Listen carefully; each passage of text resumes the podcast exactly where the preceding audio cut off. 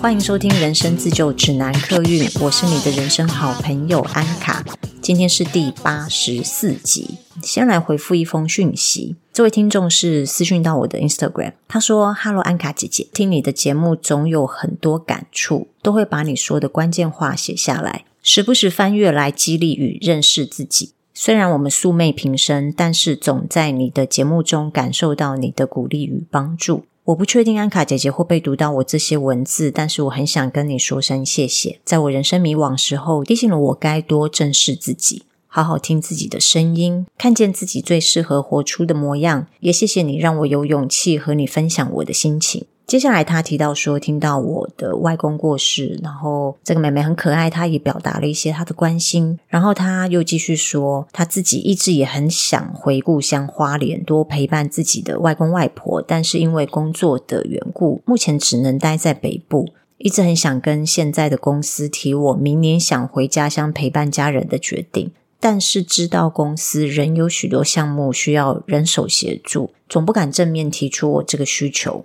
而我学生时期一直想在花莲创立一个关于阿美族文化与基督信仰有关的文创品牌，但是因为现实的工作，自己总没有好好迈出这一步。想想自己在两年要三十岁了，似乎都还没好好回应当时自己的梦想。也因为今年刚结完婚，担心自己未来如果成为了母亲，就没有机会好好用尽全力做自己想做的事情。所以现阶段的我总在犹豫，要不要勇敢地离开现在的工作，回到花莲好好创立自己的品牌，并且陪伴自己的外公外婆。但是又害怕自己没有能力可以好好生活，又怕让先生一起辛苦。想到自己人类图是六三人生角色。人生三十岁前会有许多挑战，但是自己又是投射者，需要有人邀请，因而觉得自己创立品牌总是不够勇敢，所以很希望可以透过人类图更了解自己，知道自己该怎么做是最适合的。好，首先呢，我要提一下，我不知道你是不是情绪中心空白，因为刚刚听到那一段说你想要辞职，但是又知道公司有很多。项目需要人手，很担心，不知道要怎么提出来，这会让我联想到你是不是情绪中心空白哦？其实你真正害怕的并不是公司没了你要怎么营运下去，而是害怕你在提出离职的那一刻，你要面对的主管或者是老板或是你的同事他们的情绪。因为情绪中心空白，通常我们会对于处理情绪冲突这件事情比较不擅长，不知道你的人类图是不是这样，但就提供给你参考喽。再来就是你问到，如果是以人类图的角度来说，你想要做品牌这件事情，你要怎么做？然后我必须要说，回乡陪伴家人跟创立品牌，我觉得它是两件事，我们可能不能把它混为一谈。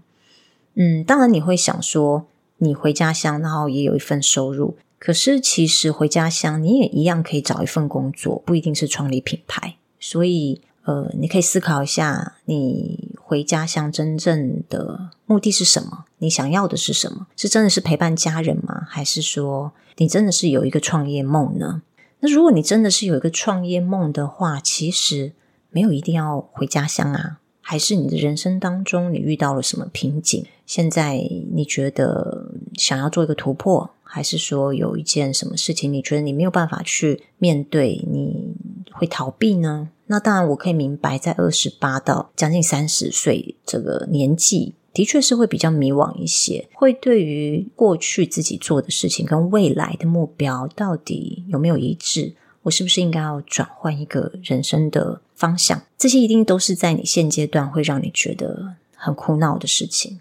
所以我觉得，可能我们必须先厘清自己到底是因为想要回乡陪家人这个目的而回家乡，还是说因为你想要回花莲创立品牌，还是说你对于自己的人生感觉到有一个瓶颈？因为投射者可能希望自己有被看到，自己的能力能够在职场上面发光发热。我觉得想做品牌的人啊，其实无非都是希望自己能够被看到。自己就是那一个品牌，不管你做的是什么产品、什么内容，通常品牌创立者跟品牌之间的连接是非常强的，一个品牌长什么样子，你会销售什么产品，其实都带着这个品牌创办人的基因在里面。我不清楚会不会是你希望自己的能力被能证实，你希望自己的才华能被肯定，这我不是很清楚。那我觉得可以花一点时间去探索一下自我，去了解一下到底自己不是表面，而是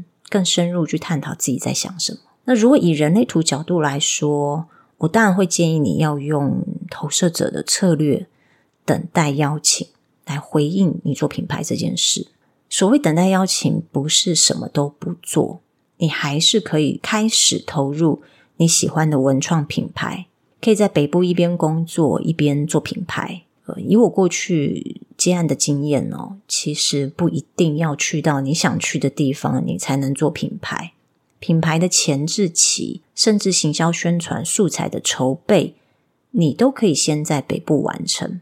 如果你需要到花莲去取材，当地取材一些材料，或者是说你要去拍一些宣传的影片、照片，都可以趁假日，或者是跟公司请假去做这件事。总之就是不是坐在那里什么都不做，而是你想做这件事情。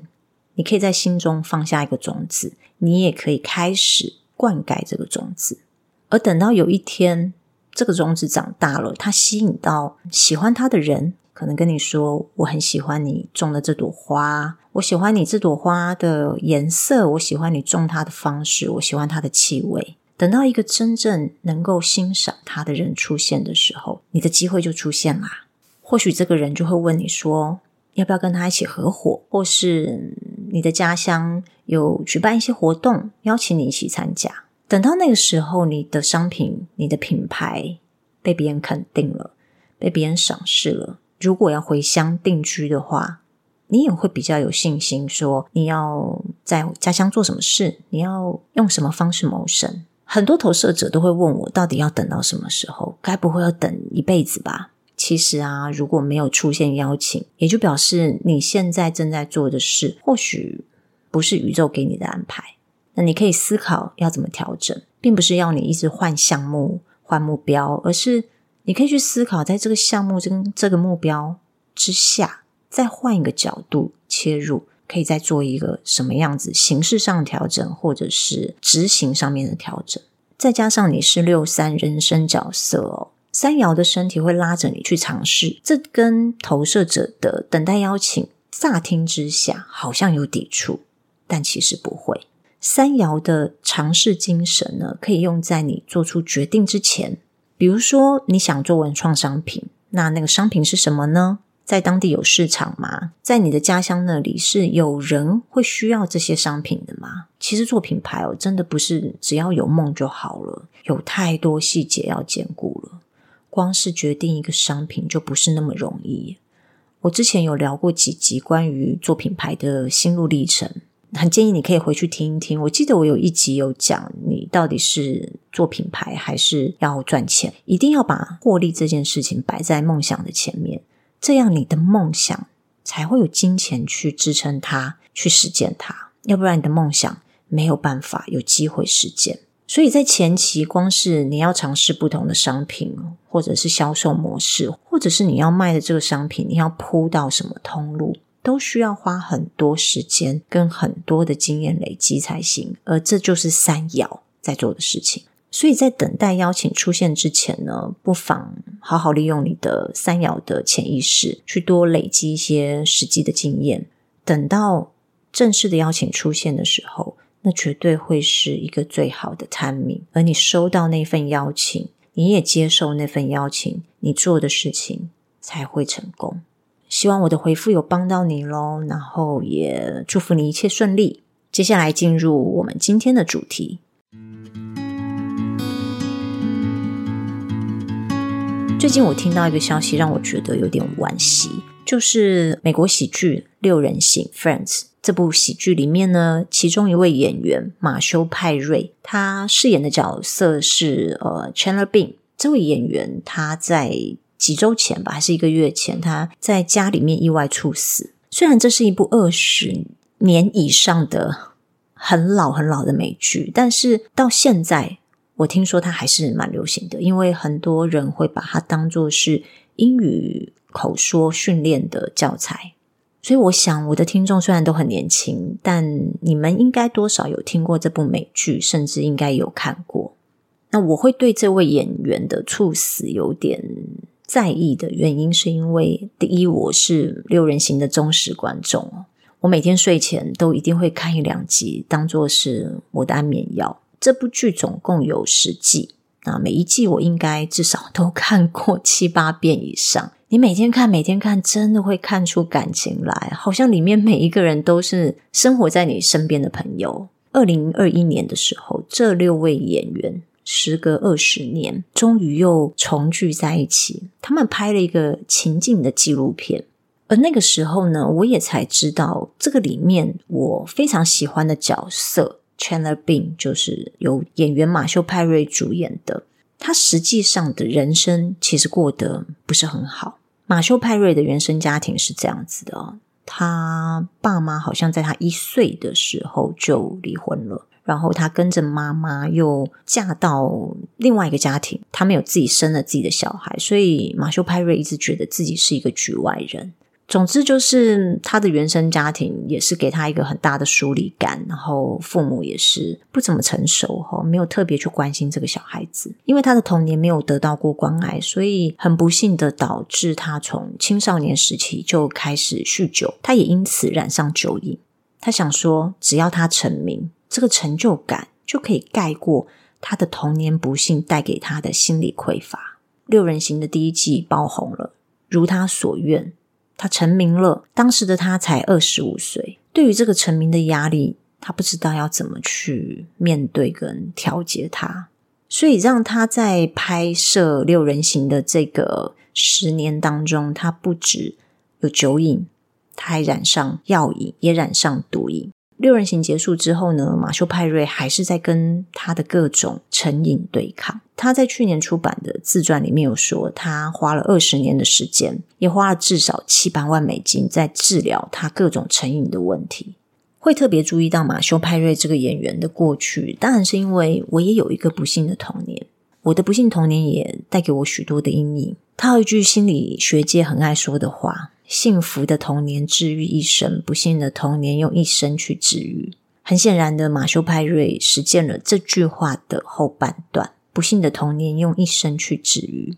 可能我在他身上有看到我的镜面投射，投射的部分是心里面一直没有办法感受到安全感。我相信功成名就的他赚了很多钱，也获得了很多名气，可是他还是没有办法感受到自己是有自信、是有底气。不止如此哦，我相信他一生当中一定有试过在不同的领域、不同的人身上试图找到安全感，试图找到自己的价值。一定也有人给过他安全感，但是心里面的那个空洞感。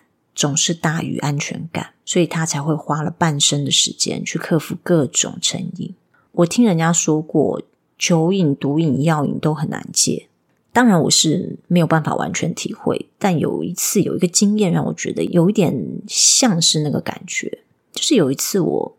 开刀之后，医生给了我强效止痛药，他开了七天的份，后来伤口还是很痛，所以我又请医生再开了一周的药。第二周的时候，突然意识到自己是不是开始依赖止痛药了，因为我觉得那个时候有一个感觉是不吃好像就不舒服，吃了我整个人都通体舒畅。当下我就突然意识到，我是不是开始对止痛药成瘾。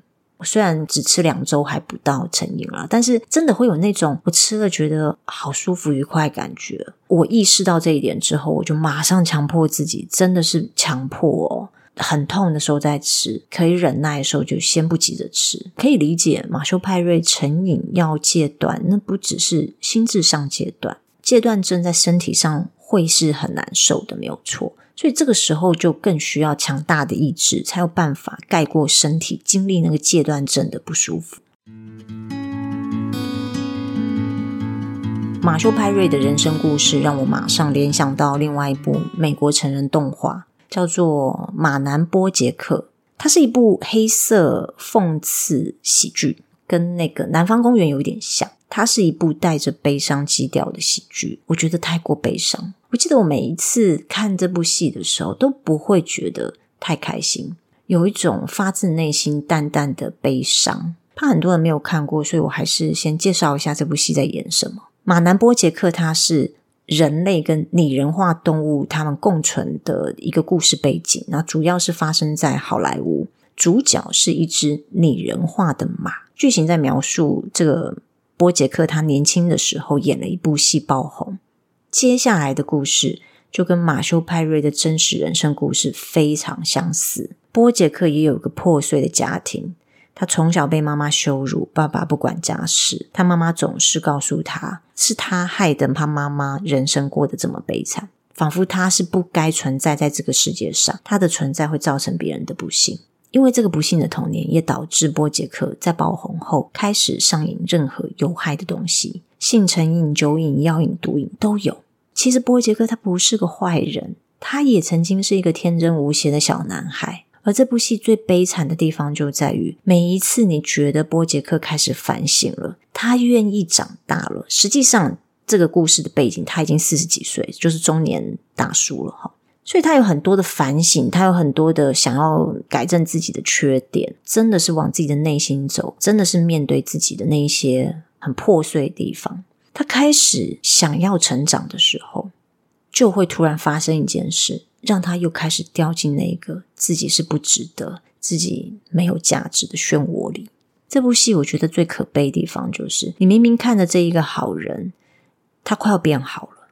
因为我们看戏一定都会有投射嘛，我们会把自己放在这部戏这个角色的灵魂里面，你会觉得好像自己要变好了，可是快要变好的时候呢，那个童年阴影又出现了，他的妈妈又出现来提醒他：你是不被爱的小孩，你毁了我的一生，所以你的一生也会一败涂地。总之呢，一个坏掉的小孩背后一定有一对坏掉的父母。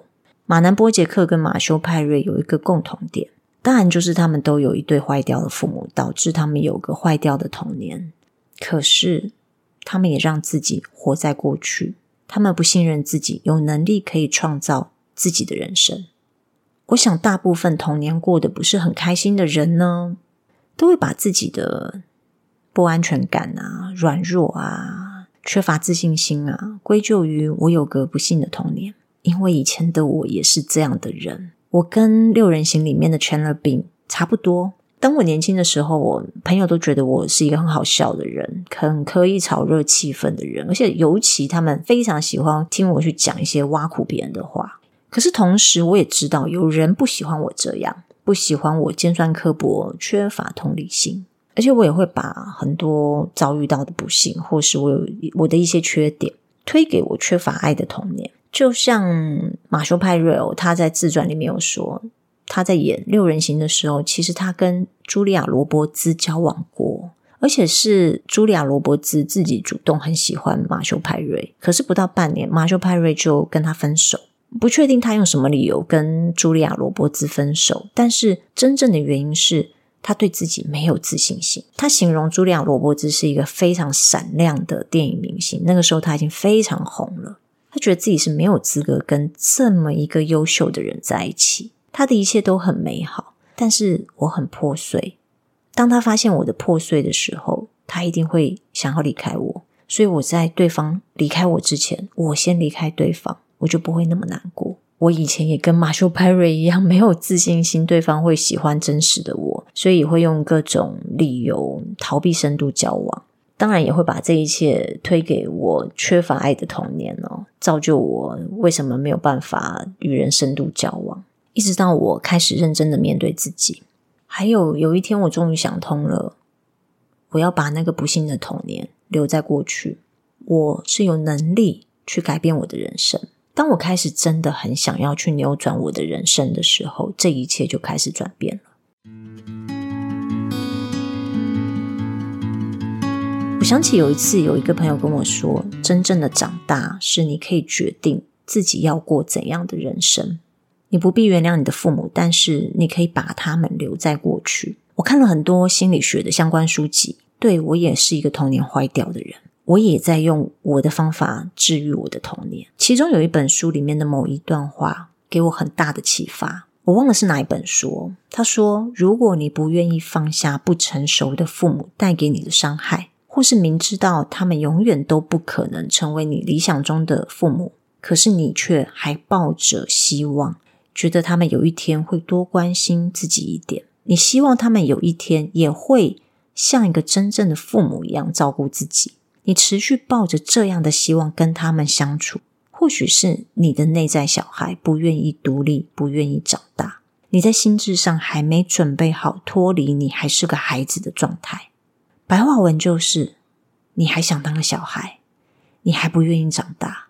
我觉得真的是这样哦。我观察身边那些我认为已经是大人的朋友，他们面对父母的态度已经不再把自己当做孩子。反而是他们会把自己的父母当做小孩在照顾。我讲的那个照顾，不是那种约定成熟的照顾，也不是那种当你有能力赚钱的时候换你来照顾父母。这当然是很好观念，但我说的是心智上，你是否能够换位思考？你有这个能力把父母当做自己的小孩一样照顾？很多人说你要原谅跟和解，不管是跟父母和解，或是跟自己和解，我觉得。有时候，有些人你是真的无法，也不需要原谅。但是你必须要知道，你可以决定让原生家庭影响你一辈子，你也可以决定只让它影响过去的你。你可以决定未来的你要长成什么模样。我想马修派瑞在写他的自传的时候，应该是已经领悟到这一点了。在他还没发生意外过世之前呢，他曾经说过。如果有一天他走了，他希望大家不是因为六人行记得他，而是记得他是一个好好活过、好好爱过的人，而且他是一个探索者。他这一生来最重要的目的就是帮助别人。只是很可惜，他领悟到这一点之后，很快的他的人生就结束了。不过也很可能是他用他这一生的故事、一生的经历来告诉我们：把不幸的童年留在过去吧。你有能力改写自己人生的剧本。六人行呢？如果你有时间，你想放松的话，非常推荐你们去看。另外一部《马南波杰克》呢，我也蛮推荐大家的。它其实是一部讲很多很多议题哦，很多社会议题在里面，有动物的议题啊，平等的议题啊，性别议题啊，政治议题，讲的面向非常广，而且不会让你觉得他讲的很浅，他其实讲的蛮深的。最后呢，让我宣传一下，我有开人类图的课程。如果你对人类图有兴趣，我有一些基本入门的课程可以提供给你参考。我会把资讯放在节目表单里面，你也可以上我的 Instagram 或者是 Facebook 去看最新开课的日期。再来是呢，如果你是第一次听到我的节目，你如果很喜欢这一集的话呢，请你一定要分享给你的朋友。还有，别忘了帮我在 Apple Podcast 跟 Spotify 留言加五星评分。非常谢谢你们今天的收听我们下次见喽拜拜。